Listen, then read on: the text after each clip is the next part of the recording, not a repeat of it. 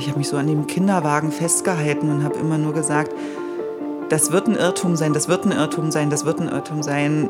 Und dann kamen aber die Worte, äh, dass sie nichts mehr für ihn tun konnten und dass er verstorben sei. Und in dem Moment habe ich nur noch gebrüllt.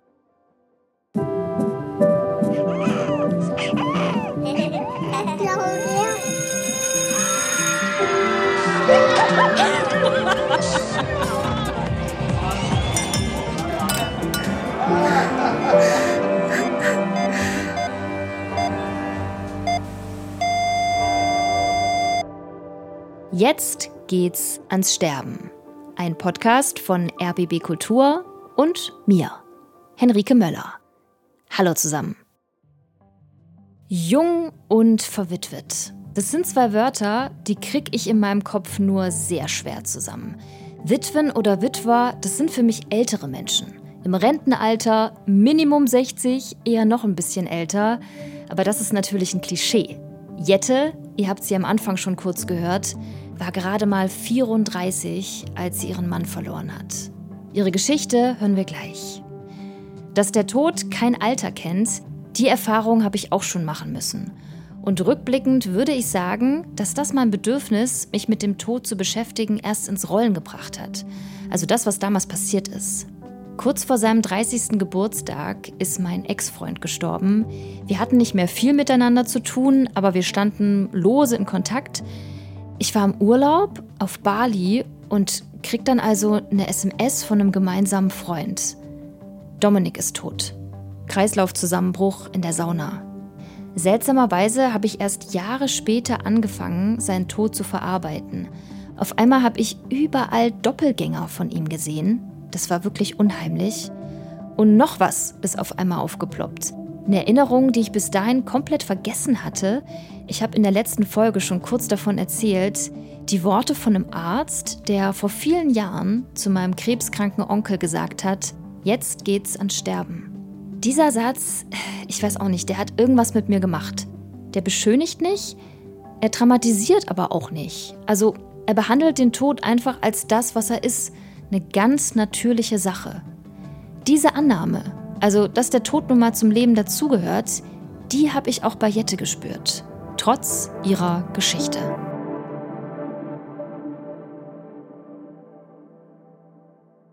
Jettes Mann Xago ist völlig unerwartet gestorben. Er ist nachmittags zur Türe raus und kam nicht wieder. Zusammenbruch auf der Arbeit. Mit 41 Jahren.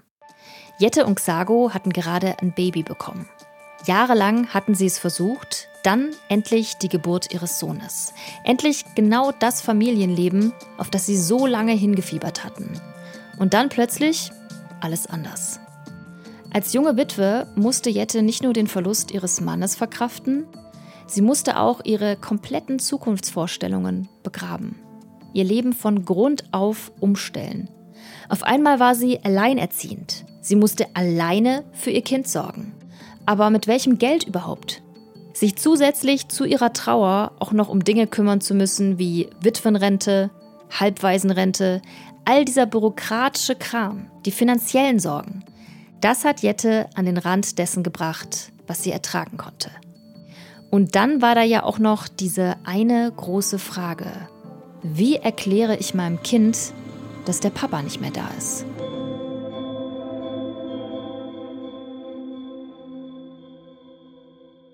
Es ist ein heißer Sommertag im August 2019. Den Vormittag hat Jette auf dem Amt verbracht. Einen Reisepass beantragen für ihren sechs Monate alten Sohn Xami. Bald geht es los. Ihr erster Urlaub als Familie. Jette und ihr Mann Xago freuen sich riesig. Der Plan? Mit dem Wohnmobil quer durch Europa. Italien, Österreich, mal gucken. Xago musste am Nachmittag noch arbeiten, äh, musste ans Ostkreuz, an eine neue Location. Da gab es eine Veranstaltung und als Tontechniker hat er sie betreut. Dann sind wir nach Hause gekommen, haben noch ganz viel gekuschelt und gespielt. Und irgendwann musste Xago dann los und hat noch so gesagt, oh, er hat gar keine Lust, er möchte heute ist so schön, möchte am liebsten bei uns bleiben. Er hat sich äh, mit den Worten verabschiedet, ich liebe euch. Es sollte das letzte Mal sein, dass Jette ihren Mann Xago sieht. Wenige Stunden später klingelt Jettes Handy. Es ist Xagos Chef. Seltsam. Jette nimmt ab und muss sich erstmal setzen. Xago ist auf der Arbeit zusammengebrochen, berichtet er ihr. Ein Krankenwagen bringt ihn gerade ins Krankenhaus. Mehr wisse er leider auch nicht. Er nennt Jette den Namen des Krankenhauses und verspricht sich bei ihr zu melden, sobald er mehr Infos hat. Natürlich habe ich kurz gehofft, oh Gott, es war so heiß, hat jetzt genügend getrunken. Wahrscheinlich ist er kurz in Ohnmacht gefallen, habe ihn auch versucht anzurufen. Er ging ewig nicht ans Telefon natürlich. Und je öfter er nicht ans Telefon ging, desto mehr war mir bewusst, irgendwas liegt da im Argen. Weil wenn er einfach in Ohnmacht gefallen wäre, dann hätten sie ihn schon äh, wieder gehabt und äh, er hätte mir sofort Bescheid gesagt, damit ich mir keine Sorgen machen muss. Jette ruft eine gute Freundin an und bittet sie, sie ins Krankenhaus zu bringen. Sie kann jetzt unmöglich selbst Auto fahren, nicht in ihrem Zustand. Während sie auf ihre Freundin wartet, versucht sie es immer wieder bei Xago auf dem Handy. Nichts. Er geht nicht ran. Warum geht er nicht ans Handy? Endlich. Ihre Freundin ist da. Jette schnappt sich ihren Sohn Xami und steigt zu ihr ins Auto. Dann hat Xagos Chef wieder angerufen und gesagt, Jette, ich habe mich informiert, er liegt jetzt äh, auf der und der Station. Ich sofort diese Station gegoogelt und da stand dann halt schwarz auf weiß ist die ähm, Intensivstation. Und dann ging es schon alles in mir drunter und drüber. Ich versuchte die Station zu erreichen und irgendwann hat das geklappt. Und dann hatte ich jemanden am Telefon und habe gesagt, ja, hallo, ich würde gern wissen, wie es meinem Mann geht. Der soll bei Ihnen sein. Ist er denn schon da? Wie ist denn der Status? Und dann wurde mir aber am Telefon erklärt, dass mein Mann verstorben ist. Dass sie versucht haben, ihn zu reanimieren, dass er einen Herzstillstand hatte und da, als ich das gehört habe, dachte ich, ja gut, dann ist er jetzt wieder da oder was, jetzt kommt zum Ende und sag mir, wo ich ihn abholen kann. Und dann kamen aber die Worte, äh, dass sie nichts mehr für ihn tun konnten und dass er verstorben sei. Und in dem Moment habe ich nur noch gebrüllt. Ich habe das gesamte Auto zusammengebrüllt. So bewegten wir uns dann noch 20 Minuten mit dem Wissen äh, durch die Stadt sind in das Parkhaus und alles. Es, es war, glaube ich, bis zur Intensivstation, zwischen Parkhaus und Intensivstation in fünf Minuten Fußweg. Und äh, ich habe mich so an dem Kinderwagen festgehalten und habe immer nur gesagt, das wird ein Irrtum sein, das wird ein Irrtum sein, das wird ein Irrtum sein. Der lebt noch, der lebt noch. Jette und ihre Freundin erreichen die Intensivstation. Dort werden sie von einem Mann empfangen. Ein sehr freundlicher Mann. Einfühlsam, warm, ist er Pfleger oder Arzt? Wahrscheinlich Arzt. Er stellt sich vor, doch Jette hört nicht, was er sagt. Sie will nur wissen, was passiert ist. Was ist mit Xago? Also erzählt der Mann. Xago hat auf der Arbeit ein technisches Gerät gehoben und ist dann plötzlich zusammengesackt und blau angelaufen. Sein Kollege hat sofort einen Krankenwagen gerufen. Während er gewartet hat, hat er erste Hilfe geleistet, doch es hat nichts gebracht. Xago ist nicht wieder zu sich gekommen. Die haben dann im Krankenhaus dann eine Punktion gemacht, nachdem sie ganz lange versucht haben, ihn wiederzubeleben, ähm, an spezielle Geräte geschaltet und genau haben dann festgestellt, dass im Herzbeutel ganz viel Blut war und haben dann äh, die Reanimation eingestellt. Man erzählte mir damals als erstes, dass es eine Herzbeuteltamponade war. Das heißt, in diesen Herzbeutel floss zu viel Blut. Und das hat das Herz nicht mehr verpumpen können und hat deshalb relativ schnell auch aufgehört zu schlagen. Herzbeuteltamponade. Jette hört das Wort, hört die Todesursache und versteht doch nicht. Gerade saßen Xago und sie doch noch in ihrer Wohnung und haben mit ihrem Sohn gespielt. Und jetzt soll er tot sein? Wie kann das sein? Ich wurde dann gefragt, ob ich ihn noch mal sehen möchte. Und alles schrie nach Ja, aber es war dennoch die Frage für mich, wie sieht er aus? Ähm, ich, durch die Erzählung des Arztes war ich mir nicht sicher, ob ich das sollte. Und habe gefragt, natürlich die Frage, die man so stellt in so einem Moment, was würden Sie denn machen? Und dann hat er gesagt, das darf ich Ihnen gar nicht beantworten, das kann ich Ihnen nicht beantworten. Und sie müssen für sich wissen, wie sie ihren Mann in Erinnerung behalten wollen. Und dann habe ich gesagt, dann möchte ich ihn nicht mehr sehen. Und bereust du das? Es ist bis heute keine zu beantwortende Frage. Ja. Xago, weiß ich, ist blau angelaufen, ähm, weil ja der Sauerstoff gefehlt hat im Blut. Dinge sind angeschwollen gewesen. Ähm, das heißt, es ist klug gewesen, ihn nicht zu sehen, weil das wäre definitiv ein Bild, was ich immer in mir rumgetragen hätte. Auf der anderen Seite hat es ganz, ganz lange gedauert, anzunehmen, dass es so ist. Manchmal frage ich mich, hätte ich nicht einfach seine Hand noch mal halten wollen? Aber das wurde nicht angeboten, das in dem Moment bin ich auch nicht drauf gekommen, macht man das so? Ich weiß es tatsächlich mhm. nicht, ob es die Möglichkeit gibt, einfach nur den zugedeckten Körper zu sehen und die Hand freizulegen. Der Arzt verabschiedet sich und Jette steht da wie angewurzelt. Sie will nicht gehen. Denn wenn sie jetzt geht, ist das der erste Schritt in ein neues Leben. Ein Leben ohne Xago. Sie will dieses Leben nicht.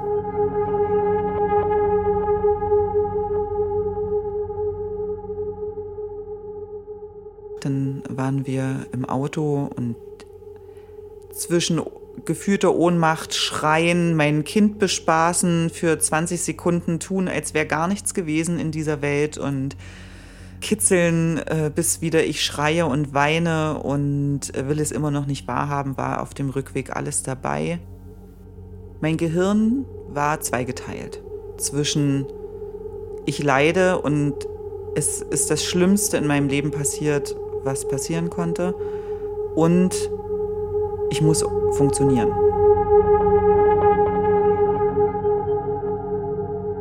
Zu Hause angekommen, bittet Jette ihre Freundin, die ersten Anrufe zu tätigen. Ihre Mutter, Xagos Schwester, sie müssen wissen, was passiert ist. Danach verliert sich alles im Nebel. Wenige Tage später, oder sind es Wochen, meldet sich die Polizei bei Jette. Der Obduktionsbericht sei da. Um Fremdeinwirkung oder Drogen, Tablettenmissbrauch auszuschließen, werden Menschen, die jung und unerwartet sterben, obduziert. Normales Prozedere. Das Ergebnis der Obduktion ist für Jette tröstend und schockierend zugleich. Da in dem Obduktionsbericht steht halt, dass er einen Aortenwandriss hatte. Das heißt, die Aorta war anscheinend schon vorher nicht mehr intakt, angerissen. Und äh, das heißt aber auch, dass es eine Frage von Tagen oder Wochen gewesen wäre, vielleicht noch ein Jahr, ich weiß es nicht, weiß keiner, dass es so oder so passiert wäre, weil man kriegt diesen äh, Riss in der Aorta nicht diagnostiziert so einfach, hat man mir damals am Telefon erzählt. Das heißt, ähm, es stand so oder so auf dem Tableau, dass der Xago gehen muss. Hat es das für dich leichter oder schwerer gemacht zu wissen, dass der Tod deines Mannes eh unausweichlich gewesen wäre? Der Gedanke, dass es so kommen musste, hat kurz mal geholfen, aber nicht lange es ist einfach so, dadurch, dass wir mitten in, dem, in der schönsten Lebensphase äh, standen, die wir beide jemals hatten und die Erfüllung all unserer Träume hatten, dachte ich mir so, ja, es hätte so kommen sollen, das hat kurz getröstet, um sich an irgendwas Realem zu hangeln und so, aber warum hätte es nicht einfach auch noch 50 Jahre warten können?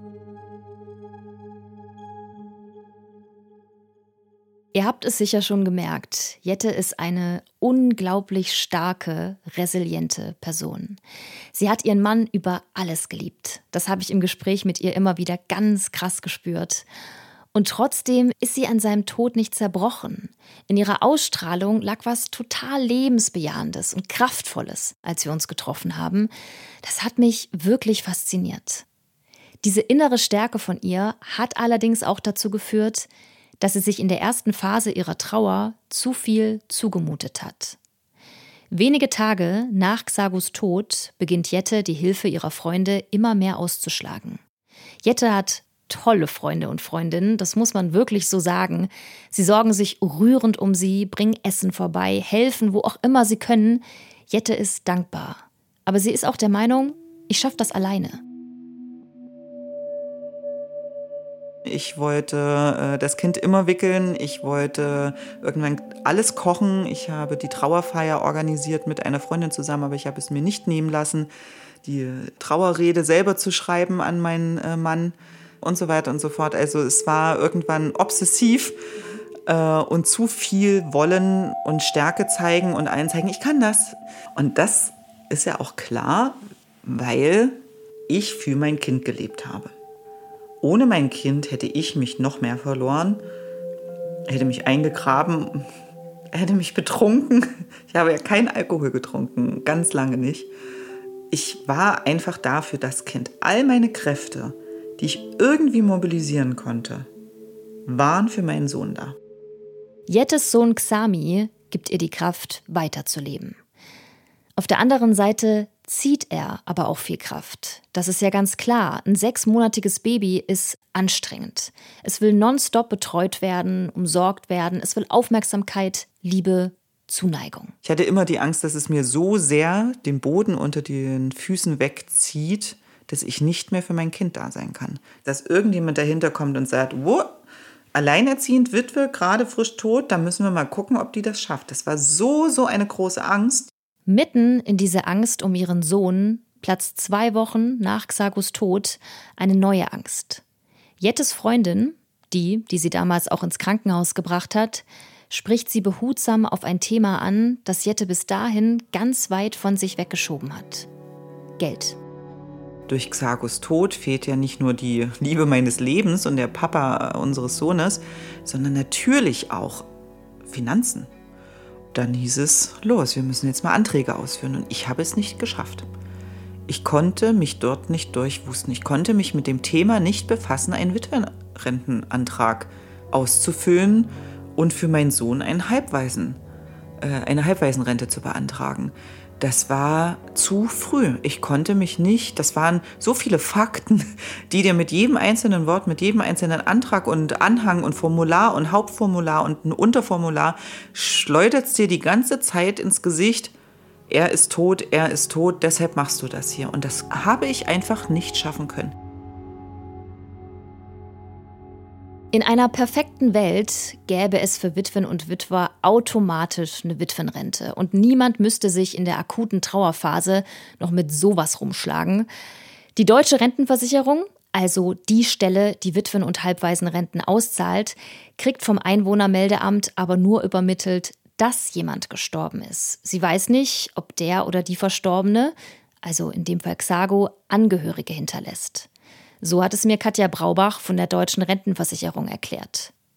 Deshalb müssen Witwen wie Jette selbst einen Antrag stellen. Die Formulare gibt es online auf der Webseite der Deutschen Rentenversicherung. Jetzt rein nur für eine Witwenrente oder rein nur für eine Halbwaisenrente, wenn man das also jetzt mal separat betrachtet, müssen Sie davon ausgehen, dass Sie zwischen 40 bis 50 Seiten ausfüllen müssen. Ist eine Menge Papier, was ausgefüllt werden muss. Als Jette den Papierstapel sieht, bricht sie fast zusammen. Sie kann das nicht ausfüllen. Sie will das nicht ausfüllen. Ihre Freundin versucht das meiste für sie zu übernehmen. Sie kramt in Ordnern, reicht Dokumente ein, doch der Antrag auf Witwenrente kommt wieder zurück. Mit dem Vermerk, da fehlt was. Was Xago gearbeitet oder getan habe in diesen zwei Monaten, als er, Achtung, 17 Jahre alt war. Jette und ihre Freundin schauen sich an. Woher soll sie das wissen? Katja Braubach erklärt es so.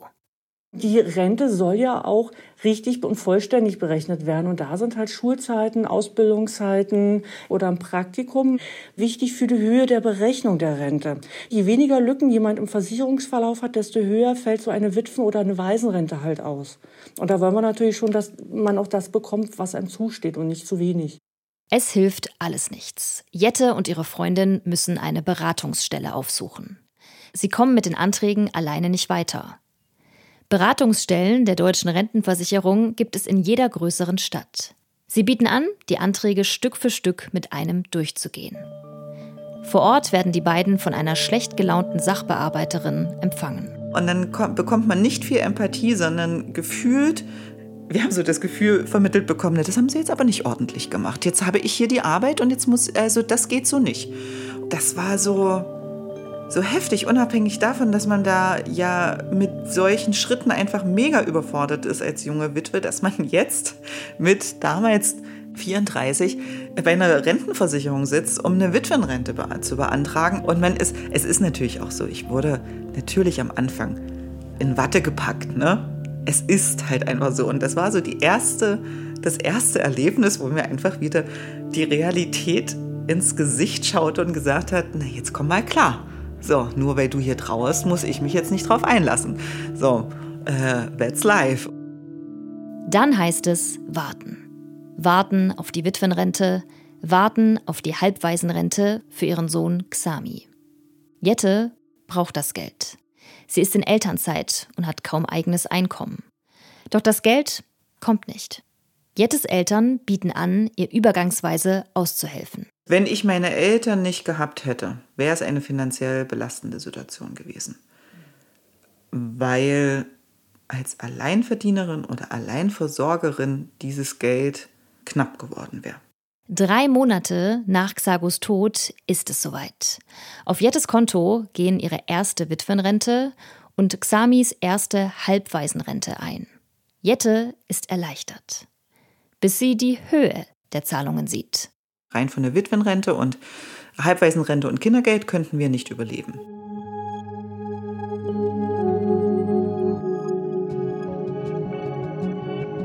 Jette bekommt 533 Euro Witwenrente und 241 Euro Halbwaisenrente. Halbwaisenrente bekommt Jettes Sohn Xami, bis er 18 ist. Oder solange er sich in Ausbildung befindet. Die Höhe ist dabei die ganze Zeit über gleich. Bei der Witwenrente ist das anders. Sie kann sich immer wieder ändern. Schauen wir uns ganz kurz an, wie sich die Witwenrente berechnet. Keine Sorge, ich mach's knapp. Also, die Höhe der Witwenrente, die hängt zum einen davon ab, welche Rente der Verstorbene bekommen hat. Da Xago aber noch überhaupt keine Rente bekommen hat, er war ja noch jung, rechnet die deutsche Rentenversicherung das künstlich hoch und schätzt die Rente. Und auf diesen ermittelten Wert gibt es dann noch einen Abzug von etwa 10 Prozent, weil Xago so früh gestorben ist. Die Höhe der Witwenrente hängt aber auch von Jette selbst ab. Und zwar davon, was sie verdient. Das Einkommen von Witwen und Witwern wird auf die Witwenrente angerechnet. Heißt also, wer viel verdient, kriegt Abzüge bei der Witwenrente. So. Und zu guter Letzt ist auch Jettes Alter für die Höhe der Witwenrente entscheidend. Witwen und Witwer, die jünger sind als 45 Jahre und 10 Monate, absurde Zahl, ich weiß, die kriegen nur eine sogenannte kleine Witwenrente. Und die endet nach zwei Jahren.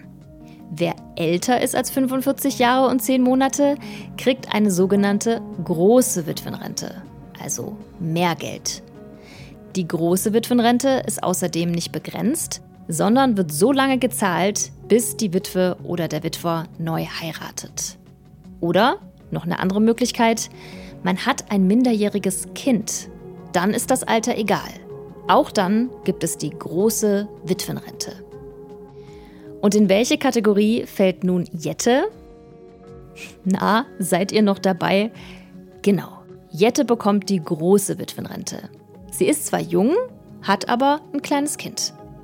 Was die Logik dahinter ist, also warum es zwei verschiedene Witwenrenten gibt, das hat mir Katja Braubach von der Deutschen Rentenversicherung so erklärt. Jüngere Menschen, die halt sich nicht um Kinder kümmern müssen, denen kann man halt zumuten, schneller wieder ins Berufsleben einzusteigen, sich also um den Unterhalt selber zu kümmern. Und da soll die Rente halt nicht als Ersatz äh, fungieren. Ins Berufsleben einsteigen.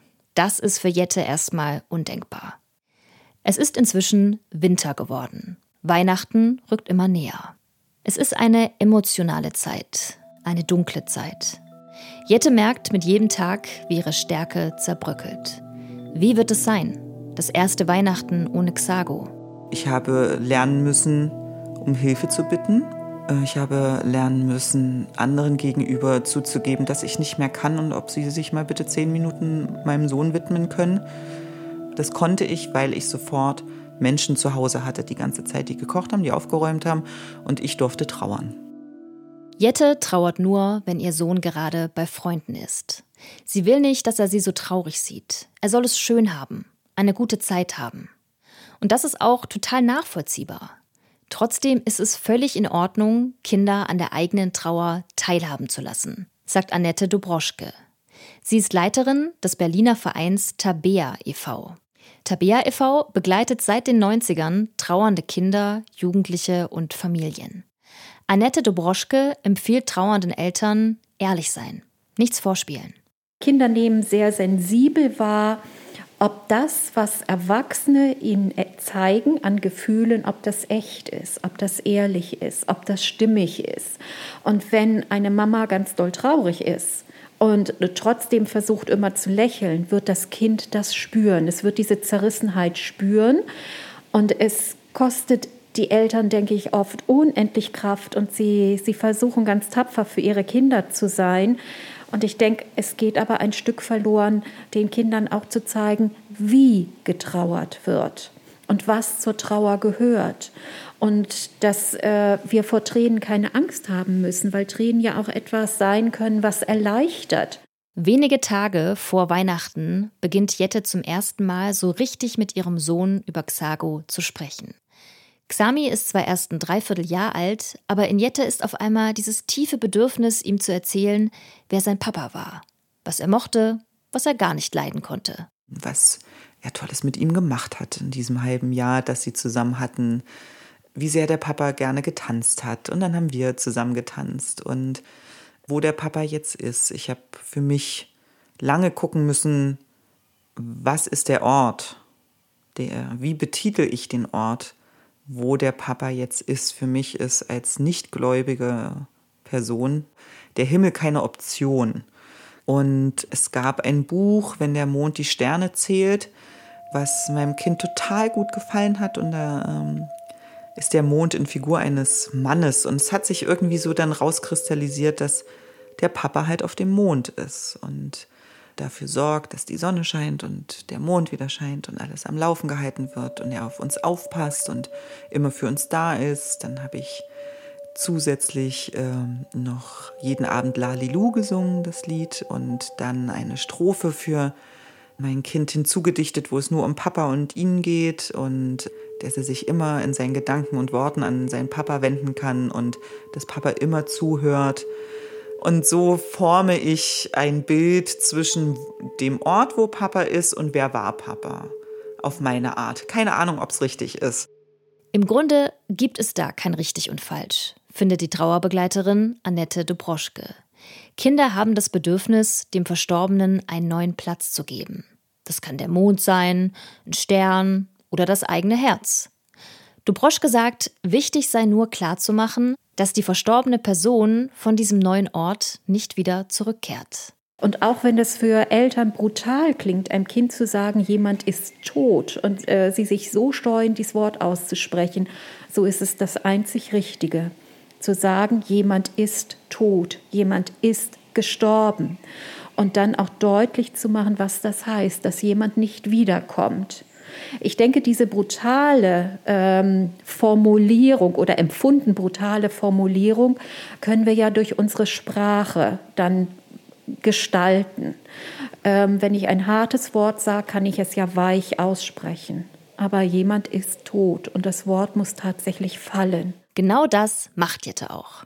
Als wir das Interview für den Podcast geführt haben, ist ihr Sohn gerade zwei Jahre alt geworden. Für sie war das das richtige Alter, um das Wort Tod zum ersten Mal in den Mund zu nehmen. Und das hat sich jetzt dann insgesamt quasi jetzt über anderthalb Jahre immer mehr geformt. Wir gucken uns Fotos an und ich erzähle von dem jeweiligen Tag. Es ist halt wirklich so, dass ein gemeinsames halbes Jahr nicht viel ist. Und ich zu ganz vielen Fotos wirklich noch genau weiß, wo sind sie aufgenommen, wie war die Stimmung an dem Tag, und kann ihm äh, das total schön erzählen und pickt mir da für mich auch ein, zwei Highlights immer raus und zeige ihm Fotos und er entdeckt immer den Papa auf den Fotos und sagt auch Papa. Kinder können übrigens den Tod kognitiv erst mit etwa sechs Jahren verstehen. Bis dahin denken sie, ja okay, der Papa ist jetzt tot, aber wann kommt er denn wieder? Dieses Endgültige ist für sie noch unbegreiflich. Zurück in den Winter 2019-2020. Weihnachten ist geschafft. Und Jette hat das Gefühl, es geht langsam bergauf. Sie hat wieder Lust, Freunde zu treffen und sich deren Alltagssorgen anzuhören. Hauptsache Ablenkung. Hauptsache ein mini bisschen Normalität. Das erhofft sie sich auch von ihrer Arbeit. Sechs Monate nach Xagos Tod endet Jettes Elternzeit. Und sie kehrt zurück in ihren Job als Produktmanagerin. Doch statt der Freude, die ihre Arbeit ihr normalerweise bereitet, ist da auf einmal ein ganz anderes Gefühl. Panik. Ich saß wie geschockt und in Schockstarre vor diesem Rechner. Ich kriege das einfach nicht hin, mich zu konzentrieren. Habe davon nachts geträumt und habe gemerkt, es geht nicht, das setzt mich so unter Druck, das kann nicht funktionieren. Ich muss mich erst um andere Dinge kümmern. Jette geht zum Arzt und lässt sich krank schreiben. Sie braucht Zeit. Zeit für ihre Trauer, für ihren Körper, für ihre Seele. Mit jedem Monat, der vergeht, wird ihr aber auch bewusster, dass es mit Zeit allein nicht getan ist. Ihr Job als Produktmanagerin wird sich auch in einem halben Jahr nicht besser anfühlen. Oder in einem Jahr, zwei Jahren, drei Jahren. Er wird sich nie mehr gut anfühlen, weil er nicht mehr passt. Er war Teil ihres früheren Lebens. Aber dieses Leben ist vorbei. Ich habe eine große, große Verantwortung als Alleinversorgerin für ein glückliches Leben für mein Kind zu sorgen. Und wie schaffe ich das? Das schaffe ich nicht, indem ich mich aufreibe in dem alten Job, der mir immer noch bis heute panische äh, Momente verschafft, Versagensängste. Das schaffe ich in diesem Job nicht, der dann auch heißt Reisen.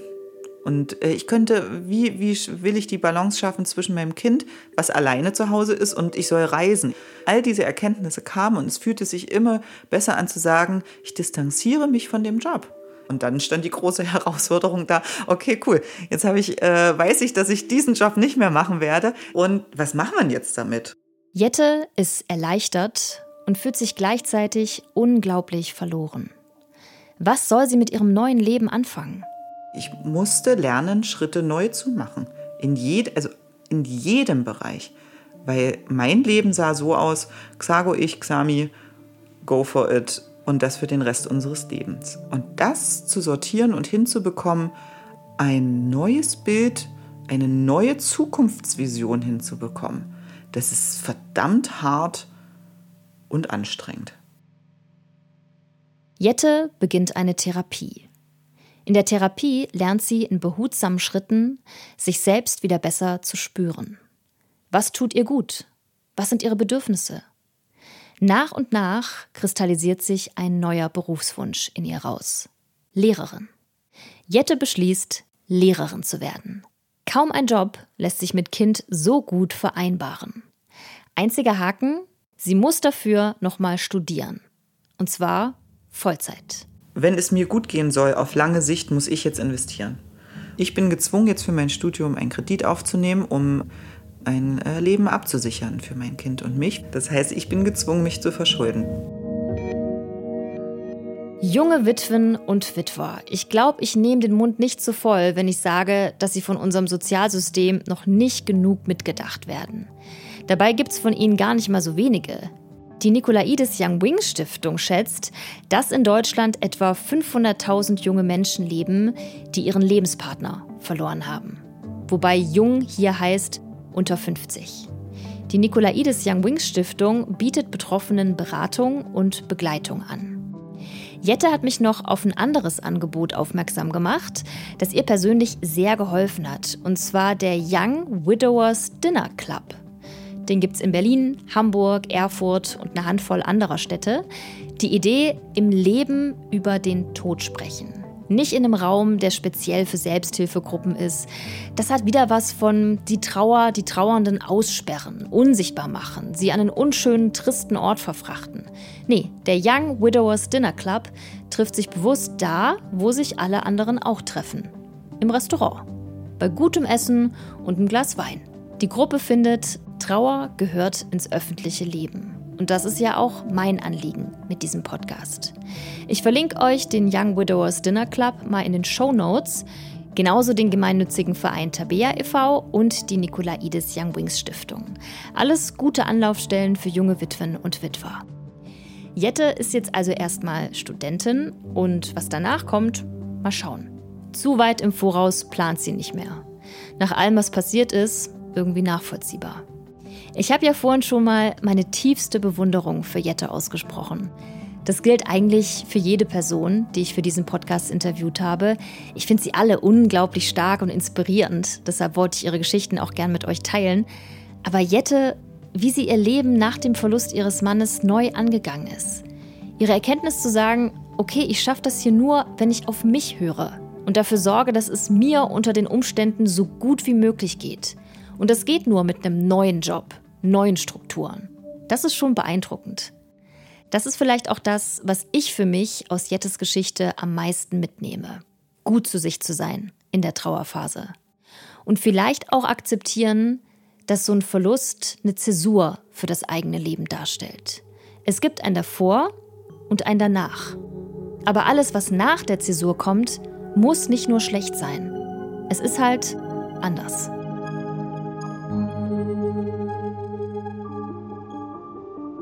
In der nächsten Folge hört ihr die Geschichte von Lisa. Mit 20 wird bei ihr Gebärmutterhalskrebs diagnostiziert.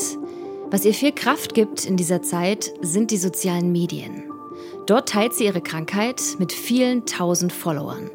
Bis zu ihrem Tod.